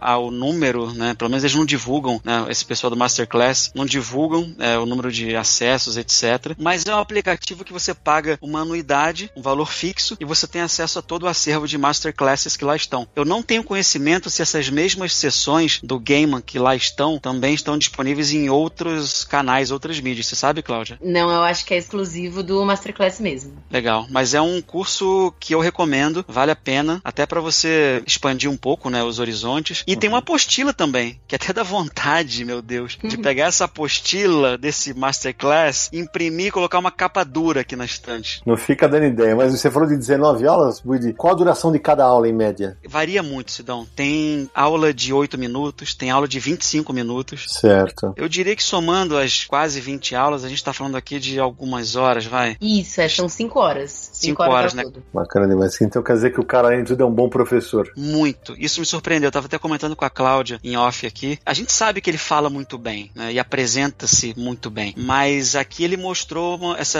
essa veia de é, docente, né? Didática que me surpreendeu. Assim, é um prazer imenso fazer uma aula dele. Muito legal. Hello. I'm Neil Gaiman. Já que você falou de, de que ele fala muito bem, esse é uma- um ponto que a gente não pode deixar de abordar, né? Todos aqui tivemos algum momento que a gente encontrou com o Gaiman. E ele é esse gente fina que ele mostra nas redes sociais, né, cara? Porque teve uma vez, por exemplo, quando ele voltou ao Brasil em 2001, que foi quando a gente fez aquela entrevista, que eu e o Sérgio até, até a gente até falava fora do ar, a gente já falou isso em outro episódio. O Sérgio acha que ele citou os nossos nomes quando nos reviu. Eu acho que ele só falou, ah, Sidney, ele falou, ah, você trabalhava na Globo, mas é, isso pouco importa. Mas quando ele teve na FINAC de Pinheiros, que agora tá fechada, tinha uma fila assustadora lá. Ele autografou pra todo mundo que tava lá. E teve um momento que ele resolveu contar um capítulo, né? de- era, o, era o Sandman Caçadores de Sonhos, se eu não me engano, que ele tava lançando. Não era isso, Samir? Era, que é a Conrad que trouxe ele. Exatamente, a Conrad trouxe ele até participando da Bienal do Livro do Rio de Janeiro. Foi quando eu encontrei com o Neil Gaiman. Né? Vocês conheceram no hotel, eu conheci na Bienal do Livro numa coletiva. É isso aí. E aí tava lançando o Caçadores do Sonho, que era uma edição capa preta, bem bonita. Não era capa dura, né? Mas era uma edição bem bonita. Era uma capa similar à do X-Men Grand Design. É o mesmo modelo. Exatamente. E ele trouxe também com ele uma edição americana do livro Deuses Americanos que a Conrad publicaria em breve. Então ele trouxe e ficava mostrando para as pessoas o livro que ele estava lançando nos Estados Unidos. Era bem curioso. Inclusive, quando tinha sessão de autógrafo na Bienal, ele botou o livro American Gods em cima da mesa e ficava autografando pro pessoal o- os Sandmans e tudo. Legal demais. E o Sandman Caçadores do Sonho, só para arredondar a informação deixar completa, é um livro ilustrado com desenhos do ilustrações maravilhosas do japonês Yoshitaka Amano. E para contar um caos relacionado a esse livro, há alguns anos, eu tinha separado um monte de coisa que eu falei, pô, o que eu tiver de. O espaço é finito, né? É, O que eu tiver de repetido aqui, eu vou, vou me livrar, cara. E aí a Panini havia. Não, minto, a Conrad mesmo havia lançado essa edição em capa dura. Eu falei, ah, aquela capa cartão mais molinha eu vou doar. E coloquei numa, numa pilha ali que tava em cima é, na mesa da cozinha e tal. Eu tava tomando café, eu falei, pô, essa edição é tão bacana, né? Na hora que eu abri a edição que ia embora, tava escrito Sidney, bons sonhos com um desenho do Sandman feito pelo Neil Gaiman. Eu ia mandar embora uma edição autografada pelo Neil Gaiman. O que ia ter de gente chamando Sidney a partir daquele momento nos sebos de São Paulo, velho? Ia ser uma grandeza, velho. Uma grandeza. E eu sempre, e eu contei isso também, mas acho que até pra audiência rotativa vale. Na primeira vez que eu o encontrei, quando eu trabalhava na Editora Globo, eu me apresentei e falei, ah, eu faço, sou o cara que faz os artigos que vão no meio da revista mensal do Sandman e tal. E eu tinha um pôster, o dobro do formato americano, né? Era um, era um A3, que era um, um desenho do Mike Dringenberg que o Sandman tá manipulando marionetes. Aí ele, eu pedi pra ele autografar, ele autografou esse, esse eu enquadrei. Ele escreveu Thank you for all articles. Muito obrigado por todas as matérias, todos os artigos, né? Cara, eu falei até na época eu falei, "Cara, como assim? Você que vai me agradecer, você tá maluco, né? Mas ele é esse gente boa, não é isso, Cláudia? Você conta do, do- do episódio que você teve lá, Cláudia. Então, eu conheci o Neil Gaiman num evento muito particular, assim, muito diferente, que né, todo ano na Escócia tem uma feira meio livre, assim, de artistas se apresentando e tal, né? E aí, ele e a Amanda Palmer foram, parece que eles vão quase todo ano, pelo menos a Amanda Palmer vai quase todo ano, e se apresentaram por um preço super baratinho, assim, né? absurdo, né? Chamava Noite de Chá com a Amanda e com o Neil Gaiman, né? Então, ela ficava lendo textos ficcionais dele e dela, e ele ficava escrevendo música, cantando, ela tocava no piano, foi muito fofo, muito bacana. E no final da noite,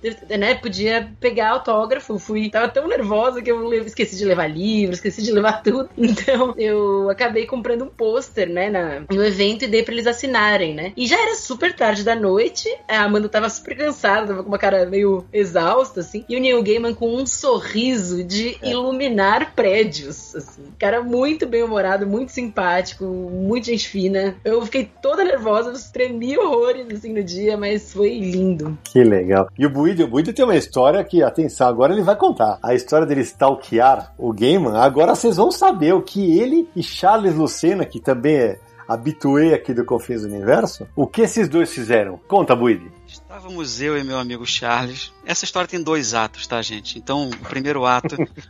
é, estávamos eu e meu amigo Charles na New York Comic Con 2018. E a gente sabia que o Gaiman ia fazer alguma coisa durante o evento. Então a gente levou né, uma ou duas edições de Sandman cada um tal. E lá tinha um stand muito bonito de deuses americanos, American Gods, no evento. E eles estavam fazendo uma ativação para você, tirando de uma urna, né, sorteando se você poderia depois participar de uma sessão de autógrafos. Né, com ele, com o Gaiman e com o elenco. Ao mesmo tempo, eles anunciaram um painel fora do evento com o cast, né, o elenco de deuses americanos e Gaiman comentando a série. Bem, eu e Charles, a gente não sabia que ia ter isso, mas fomos atrás, vamos lá, vamos tentar. Fomos lá no teatro, que é separado. Tava rolando antes uma, um painel de uma outra série, que se não me engano era Lore, o nome. É uma série baseada em podcasts, se não me engano. E vamos entrar, Charles, vamos lá, vamos pegar um lugar direito. Conseguimos pegar um lugar mais ou menos no meio, no meio do auditório, que tava completamente lotado. E aí começou o painel. Entrou lá o Gaiman, entrou lá o, o elenco, etc. E eu falando pro Charles, Charles, como é que a gente vai pegar o autógrafo desse cara. Como? O que, que a gente vai fazer? Tirar uma foto com ele? O Charles, que tem algum jeito para desenho, ele pegou o pôster do, do painel anterior, do lore, e fez um desenho do Sandman emulando um pouco o traço do Sam Keith, do início da série. E a gente começou, durante a conversa do painel, levantar,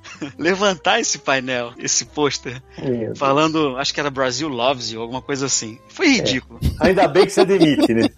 e aí, ele começou a olhar, a gente fazia contato visual com ele, e teve uma hora que acabou a conversa e, ó, perguntas, enfilerem aqui. Óbvio. Eu e Charles fomos para lá pra fila para fazer, entre aspas, perguntas pro elenco, pro Gaiman. E o que acontecia? As pessoas na nossa frente da fila faziam perguntas longas, perguntava para todo o elenco. Eu falei, não vai dar tempo, vai acabar o tempo. Começamos a levantar de novo o maldito pôster. E Gaiman começou a olhar assim, meio que fazendo contato visual. Ele foi até a gente, andando no palco. E no que ele abaixou, na hora eu com o Sandman número 1 um da Conrad, capa dura que Sidão participou lá da edição, uhum. dei na mão dele. Charles também tinha uma edição lá, demos na mão dele e ele assinou. Isso foi uma primeira coisa, né? E demos para ele o pôster. Não, fica para você, toma aqui. Legal. Acabou o painel, na hora de sair, ele saiu pelo lado. E aí o Charles, eu e Charles, Charles, vamos ficar aqui esperando o cara, ele vai passar por aqui. Vamos pegar esse cara, vamos tirar uma foto. Vamos cheirar esse cara. E aí ele passou, lembrou da gente do pôster que a gente deu um, alguns minutos antes, parou, conversou com a gente, Brasil tal, tirou uma foto e eu tava completamente em êxtase, eu tô bem, com uma cara muito ruim na foto. E a gente conseguiu tirar a foto. Depois disso, voltamos pro stand do American Gods, que eles iam fazer sessão de assinaturas. A gente não tinha conseguido ser sorteado. E o pessoal viu que a gente estava tão insistente, tão em cima, que eles deram pra gente uma credencial para participar Meu da assinatura. E aí, entre eu e Charles, o meu amigo Charles abriu mão, disse que eu era mais verme que ele, mais maluco que ele pelo game. Ele deixou eu participar da, da assinatura, pegou um pôster lá, assinamos. E aí no final ele, quando chegou no game, que era o último a assinar, ele falou: Marcelo, como é Good Dreams em português? Eu falei: ah, bons sonhos. Aí ele foi lá, Marcelo, bons sonhos, New Gaiman. E aí eu levo isso no coração comigo e durmo abraçado com esse pôster até hoje. E ele era cheiroso ou não? Gaiman já passou desse ponto de ter ou não cheiro. Ele transcende isso. não tem odor, não tem odor. Ai, que loucura. Samir, já que ele tá contando história, acho que é legal contar, de repente alguém, alguém tá ouvindo, não sabe? As coisas que o Gaiman faz, por exemplo, quando ele tá em aeroportos, né? Ah, é. O Neil Gaiman, ele, ele costuma é, visitar muito livrarias em aeroportos, né? O cara é um fanático por livro, escrevendo e visitando os lugares e tudo. E ele, ele até conta a história de que uma vez ele tá no aeroporto, não tinha nada para fazer e, e o voo ia demorar, o voo que tinha que pegar ia demorar. E aí ele entrou numa livraria dessas de aeroporto, aí sentou numa mesa e começou a fazer sessão de autógrafo para as pessoas que estavam lá. Ó, pode trazer meu livro aqui que eu come... Aí começou a vender o livro e autografar para passar o tempo. Você se imagina, sabe? Você é o dono da livraria, escuta, eu sou o Neil Gaiman. E o cara falou, tá, eu sou Papai Noel, né? Se o cara não conhecer ele. Então eu quero fazer uma ação de autógrafo pra você agora. Amigo, eu ia sair do aeroporto pegar o meu carro, eu ia sair pela cidade comprando o livro para aumentar o estoque, bicho. Você tá louco? Você imagina só a situação? Que incrível, velho. É, mas hoje em dia ele vai nos aeroportos e assina em segredo, né? Isso. Ele tira o livro da prateleira, assina e põe de volta. Quem comprar tem a surpresa, que o livro tá autografado, né? Cara, isso é genial, né, Claudiana? Nossa, é demais, gente. Imagina, imagina se a pessoa que pega isso sem querer. Esse cara é incrível. Sensacional. O pior é alguém chegar e falar, pô, meu livro tá rabiscado, troca aí pra mim. É, pode crer. Sidão, queria emendar uma informação que o Sandman Dream Hunters, do Yoshitaka Amano, né, com o Gaiman, ele também foi adaptado como quadrinhos para comemorar o 20 aniversário do, do Sandman, né? E foi uma minissérie com desenho do Paul Craig Russell. Publicado no Brasil pela Panini uma edição de capa dura. Isso mesmo. E a gente falou da Amanda Palmer, ele tem um livro com a Amanda Palmer, que é um livro de contos, fotografias e músicas que se chama Quem Matou Amanda Palmer, né? É um livro de imagens, uma coleção fotográfica de imagens com a Amanda Palmer morta em vários lugares e as histórias são do Gaiman, né? As fotos são do Kyle Cassidy e Betty Hommel. Amanda Palmer ela faz a interpreta ela mesma e escreve música e letra, né? E o Gaiman escreve as histórias, né? Esse material eu não sei se saiu no Brasil. Eu acho que não, né, Samir? Se o Buido não tiver, Não, não, Não, não, não tem saiu. e não saiu. Ah, tem o caso também do Cassius Medawar, né? Inclusive ele contou a história na live que a gente fez com ele sobre o retorno dele pra Conrad como editor. E naquela live lá que o pessoal acessou bastante, ele conta a história de que o Cassius encontrou o Neil Gaiman na Flip e aí o Gaiman reconheceu o Cassius e tudo. Eles conversaram, porque o Cassius foi quem acompanhou o Neil Gaiman lá naquela visita de 2000 que a gente já falou. E aí o Neil Gaiman vira pro pessoal da editora Roku que trouxe ele, tava publicando os livros dele, e falou: Ah, o Cassius vai no jantar logo na festa logo mais à noite, né? Que a gente tá fazendo. Aí as meninas, ah, claro, vai sim. Aí o Cassius acabou indo pra festa junto, porque o Neil Gaiman chamou. And now go, leave the world more interesting for your being here. Make good art. Não dá pra esquecer também que ele tem um trabalho que chama originalmente The Tragical Comedy or Comical Tragedy of Mr. Punch, né? Que é inclusive ilustrado e com design do Dave McKean, originalmente de 94, que efetivamente pega a história desses personagens de marionete muito populares na Inglaterra, que são o Punch and Judy, né? E ele adapta isso com uma história que fala essencialmente da dificuldade que as pessoas têm com a memória, né? É uma história cujo tema central, embora tenha toda essa questão das marionetes, das personagens, o tema central é a recordação das pessoas e a falta de confiança, às vezes, com o passar do tempo, que a memória desenvolve. Você lembra de uma coisa que não é necessariamente verdade, mas é uma coisa construída, né? Publicado aqui no Brasil como Mr. Punch, a comédia trágica, a tragédia cômica de Mr. Punch, por Neil Gaiman e Dave McKean, em 2010. A obra originalmente de 94 lá fora. Novamente, Dave McKean aí trabalhando com o Neil Gaiman. E só pra puxar uns- os últimos quadrinhos dele publicados aqui no Brasil, né? Como o Buid falou, o Neil Gaiman tem feito mais projetos bem específicos, histórias curtas, participação especial em algum projeto e não tem feito trabalhos longos mais com quadrinhos. O último trabalho mais longo dele foi a minissérie Sandman Prelude, lá nos Estados Unidos, Sandman Overture, que é tipo um prelúdio mesmo do início da série mensal que publicou na década de 80. E, aqui no Brasil saiu como minissérie em três edições de capa dura e depois o encadernado também em capa dura pela Panini, com desenhos espetaculares do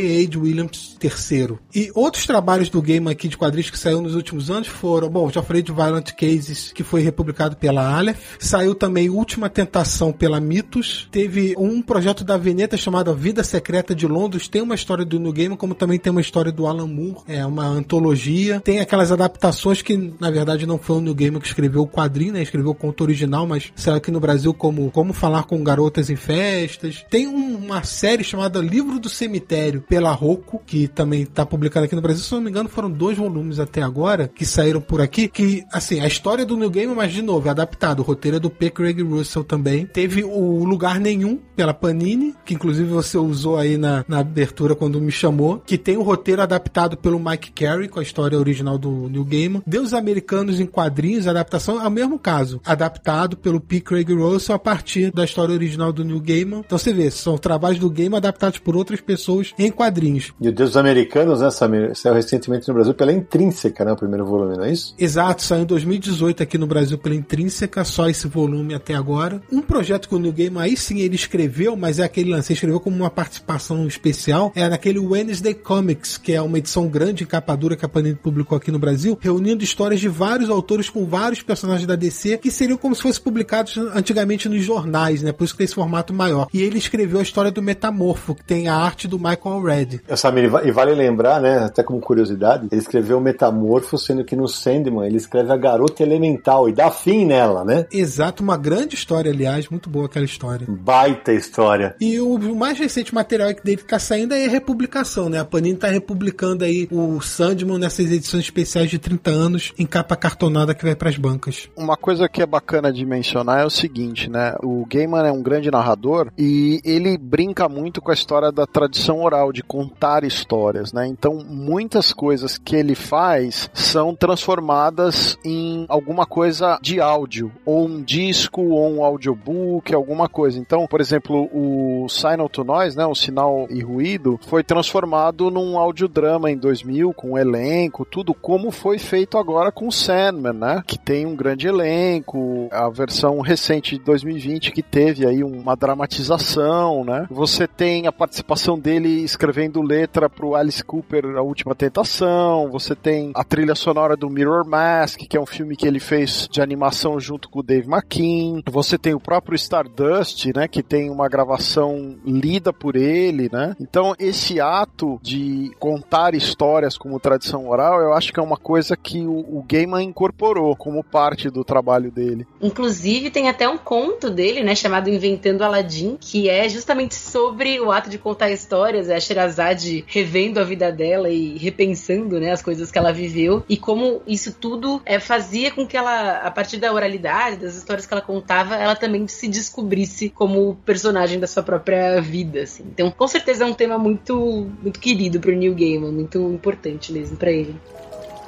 Hello. I'm Neil Gaiman. A gente já está encaminhando para o final do programa, né? Mas a gente já falou bastante de quadrinho, falamos dos livros dele em prosa, das outras mídias. Mas, Buide, você fez uma lição de casa muito interessante, né? Antes do programa começar, você contava pra gente aqui que você levantou quantas edições de quadrinhos o Gaiman escreveu, é isso? Eu fiz um levantamento de tudo que saiu como edição, ou nos Estados Unidos ou no Reino Unido, uhum. escrito pelo Gaiman. Ou seja, se for uma minissérie de três edições, conta três vezes. Não se conta, por exemplo, a coletânea encadernada. Claro. Se for uma história solta dentro de um especial, de uma antologia, contou uma vez. Então, na minha contagem aqui, já saíram no Reino Unido e nos Estados Unidos 257 edições diferentes com alguma história do Gaiman, de quadrinhos. Você tem todas? Eu não tenho todas, eu gostaria de ter. Tem muita coisa inicial ali do Reino Unido, 2000 AD, etc. Espero ter um dia. Então, por exemplo, se tiver uma história curta dentro de uma revista de várias páginas, conta como uma publicação? Conta, conta como uma publicação. Ah. Sandman, que foram 75 edições, contou nesse número aqui 75 vezes. Você sabe o que vai acontecer agora, né, Sidney? O quê? Acabou a gravação, o Bud vai entrar na internet e começar a garimpar para ter todas como ele fez com o Confis do HQ que merecemos ler. Que é o, o mítico Confis Universo número 33 que o Buide participou conosco e para vocês saberem, faltam quantas edições daquelas centenas que a gente falou no programa, Buide? Faltam apenas duas edições. Para você ter todas as edições que a gente citou. Falta o Incal final e uma chamada Plain Loon do Chabuté, que ambas as obras temos grandes esperanças que saiam no Brasil nos próximos tempos aí. É, se você esperar um pouquinho, talvez você consiga em breve.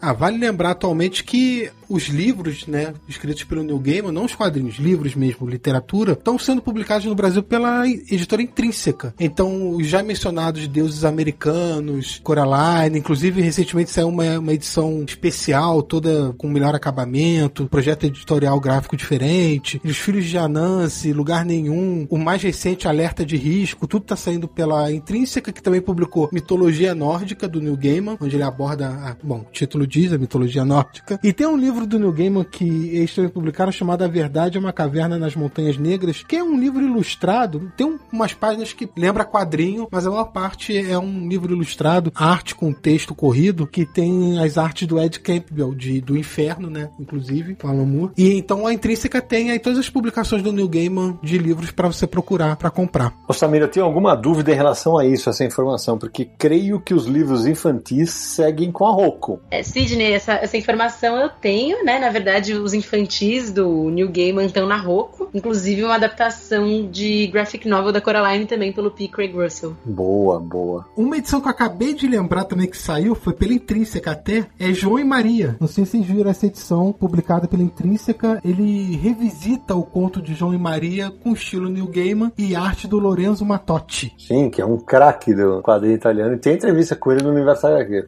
Eu queria lembrar só uma última curiosidade, que é o seguinte, o Gaiman escreve tantos personagens, né, tanta mitologia, tantos deuses, mas é curioso que ele fez o papel de Deus, né, fazendo só a voz na série Lucifer, que é bem livremente adaptada do personagem que ele escreveu no Sandman. Que ele criou no Sandman. É, mas a, aquela sequência do Estação das Brumas que ele abandona o inferno, né, a premissa do Lucifer. E em 2016 tem um episódio no qual a voz de Deus é escutada e quem faz a voz é justamente o Gamer, que é curioso, né? Muito legal. E já que você falou em voz, Sérgio, eu vou te falar. Vocês sabem, vocês convivem comigo faz tempo, né? Vocês sabem que é muito difícil de eu me empolgar com alguma adaptação de quadrinho, sabe? Eu, eu sempre fico muito na minha e tal, né? Mas quando saiu o teaser da, da dramatização do audiobook do Sandman, cara, eu falei, rapaz não sei se é pelo meu vínculo emocional com a série, mas eu fiquei pilhado. E assim, assim como vou te contar que esse papo do cinema da Netflix, eu estou empolgado. Acho que tenho que dizer isso. Ai, somos dois.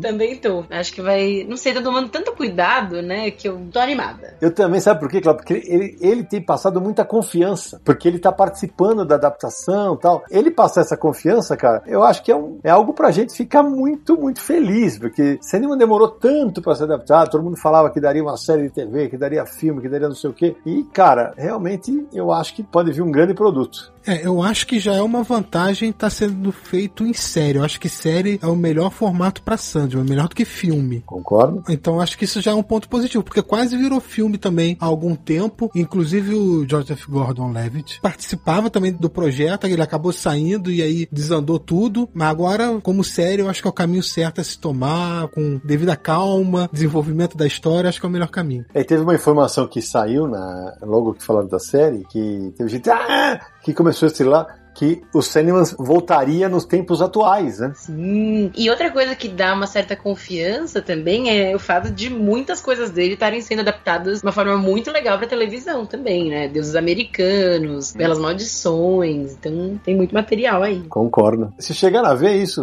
Buidi, que teve gente reclamando, ah, vai ser nos tempos atuais. Aí ele fala um negócio que é muito legal, né? Pode ser nos tempos atuais, podia ser nos anos 80, porque quase tudo da história da saga do Sandman, não importa o tempo em que ela se passa, né? Porque que quase tudo vai, vai ser passado no inferno, no reino do sonhar, quando ele viaja para encontrar o Shakespeare no passado. Então ele pode voltar em, em 89, 90, ou como pode voltar em 2020, que não, não teria problema algum, né? É. Não vejo nenhum problema. A série é completamente atemporal. Fala de comportamento, de transformação, de jornada, independente de época. Ela conta com características que vão desde o mais ancestral até o mais futurista. Então não vejo nenhum problema em relação ao tempo no qual a série se passa.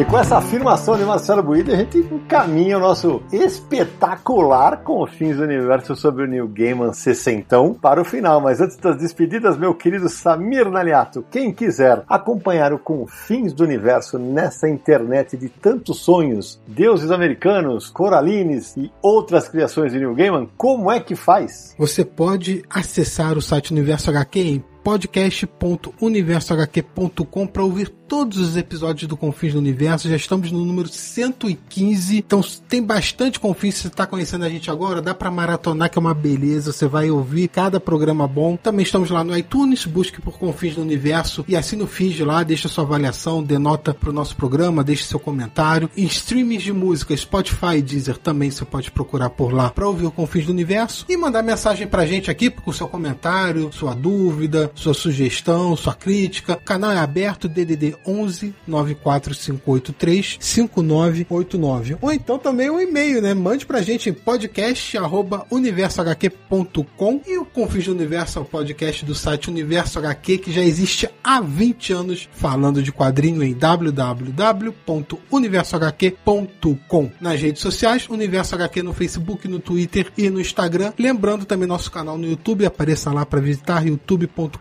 barra Universo HQ. Estreamos um quadro semanal, toda segunda-feira, Universo HQ em resenha, para falar de lançamentos, quadrinhos que nós lemos. Então apareça por lá para bater esse papo com a gente. E relembrando o Catarse, né, gente? catarse.me barra Universo HQ, rumo aos 500 para uma mega live. Eu, Samir, quando a gente começou o programa, quantos eu falei que faltavam para os 500? Faltavam sete? Pois é, estamos terminando o programa e faltam seis. Olha aí, Samir Naliata, tá, agora vai. Minha querida Cláudia, que prazer ter você aqui, foi um acréscimo espetacular para o nosso papo. Queria agradecer demais por você ter emprestado seu conhecimento sobre New Gaiman. Agora que a gente se conhece, você já sabe o caminho, fica a porta aberta para você voltar em outras oportunidades. Muito obrigado. Ô, Sidney, eu que agradeço, pessoal, todo mundo. Muito feliz com esse convite, foi muito, muito bacana e pode deixar que eu volto, já sei como voltar.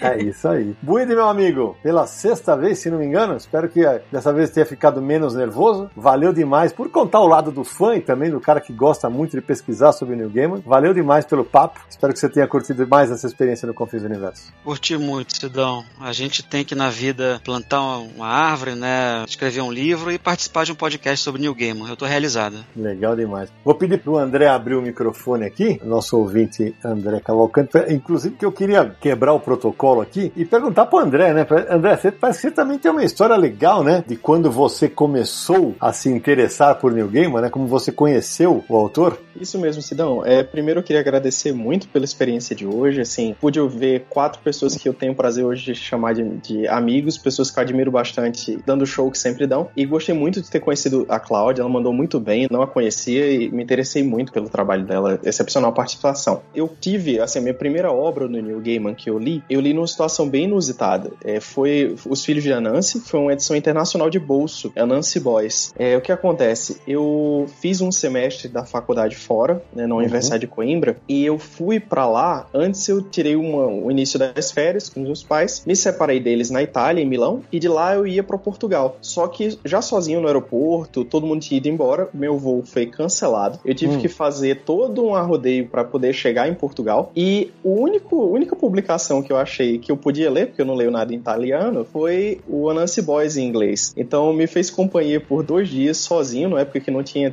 smartphone, acesso fácil à internet no meio do uhum. caminho. E eu, assim, me diverti demais com aquele livro e daí em diante eu sempre quis ler New Gaiman sempre que eu pudesse botar as mãos. Que legal. Sérgio Codespot, suas despedidas? Eu queria agradecer a participação da Cláudia, do André, do Buide. Queria agradecer demais os nossos patrocinadores aí, os nossos ouvintes que acreditam no projeto e faltam aí só seis agora pra gente chegar nos 500, né? Mais uma vez agradecer você, o Samir, o Naranja que não tá aqui para contar nenhuma piada tosca hoje e foi muito bacana. Samir Deliato. Antes de mais nada, desejando feliz aniversário pro New Gamer, 60 anos. Obrigado por todas as histórias que você já contou e que venham mais por aí. E inclusive, Sidão, eu queria lembrar uma coisa. No início do programa eu falei faça boa arte. Isso. Faça boa arte foi um discurso que o New Gamer deu em 2012 para os alunos que estavam se formando na Universidade de Arte da Filadélfia. E ele falou, eu vou colocar o link do discurso legendado para quem ainda não viu, né, e quiser ver, acesse lá o Universo HQ no post desse episódio, vou deixar o link. E ele fala para esses alunos estavam se formando sobre os desafios que eles teriam ali em diante na carreira, nos projetos e tudo. E ele bateu muito nessa tecla de faça boa arte em qualquer momento, qualquer dificuldade, transforme isso em arte. Inclusive, esse discurso faça boa arte virou livro e foi publicado no Brasil pela Intrínseca, então você consegue encontrar aí. E ele, como amante de arte, dando esse conselho. Então, é replicar o conselho dele: faça boa arte, obrigado por ouvir o Confins, obrigado pela força no Catarse e vamos para mais Confins do Universo. É isso aí, eu agradeço a Cláudio Buide, meus amigos e do Sérgio e Samir, a todo mundo que nos apoia, o André que ficou aqui ouvindo durante horas o nosso papo e termino desejando muita saúde pro Neil Gaiman, para que ele continue encantando pessoas do mundo inteiro, não só pelos seus escritos, mas também pelos seus gestos. O cara é um gente boa. E a gente se encontra no próximo episódio de Confins do Universo!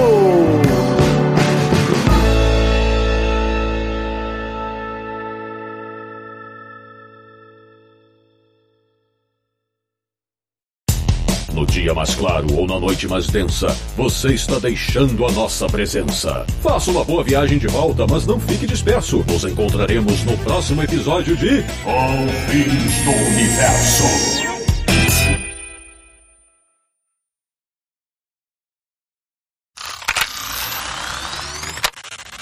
Quando ela estreou, né, era rarésimo. Tanto é que a. a, a Raríssimo, revistas... que rarésimo. Desculpa, era raríssimo. É, eu morando fora, eu tô perdendo meu português com muita Ah, é facilidade. estilo. É estilo. Acho que é mais fácil achar na conta do Gamer, né? É, deve ser mais fácil. Respostas.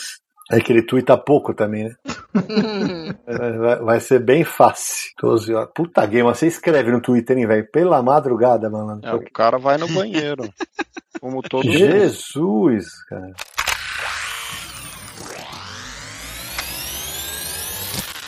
Falta o Incal final e uma chamada Plain Loon do Chabuté, que, né, ambas as obras temos grandes esperanças de que saiam no Brasil nos próximos tempos aí. Você quer o, Incal final em francês? E- e- e- Vocês querem voltar pro cinema ou nós vamos ficar falando do Corinthians, do Flamengo, o caralho? Já- isso já vai pros extras já.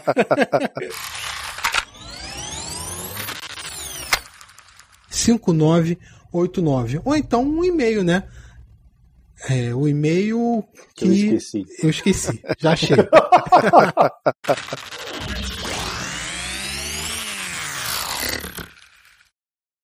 Este podcast foi editado por Radiofobia, podcast e multimídia.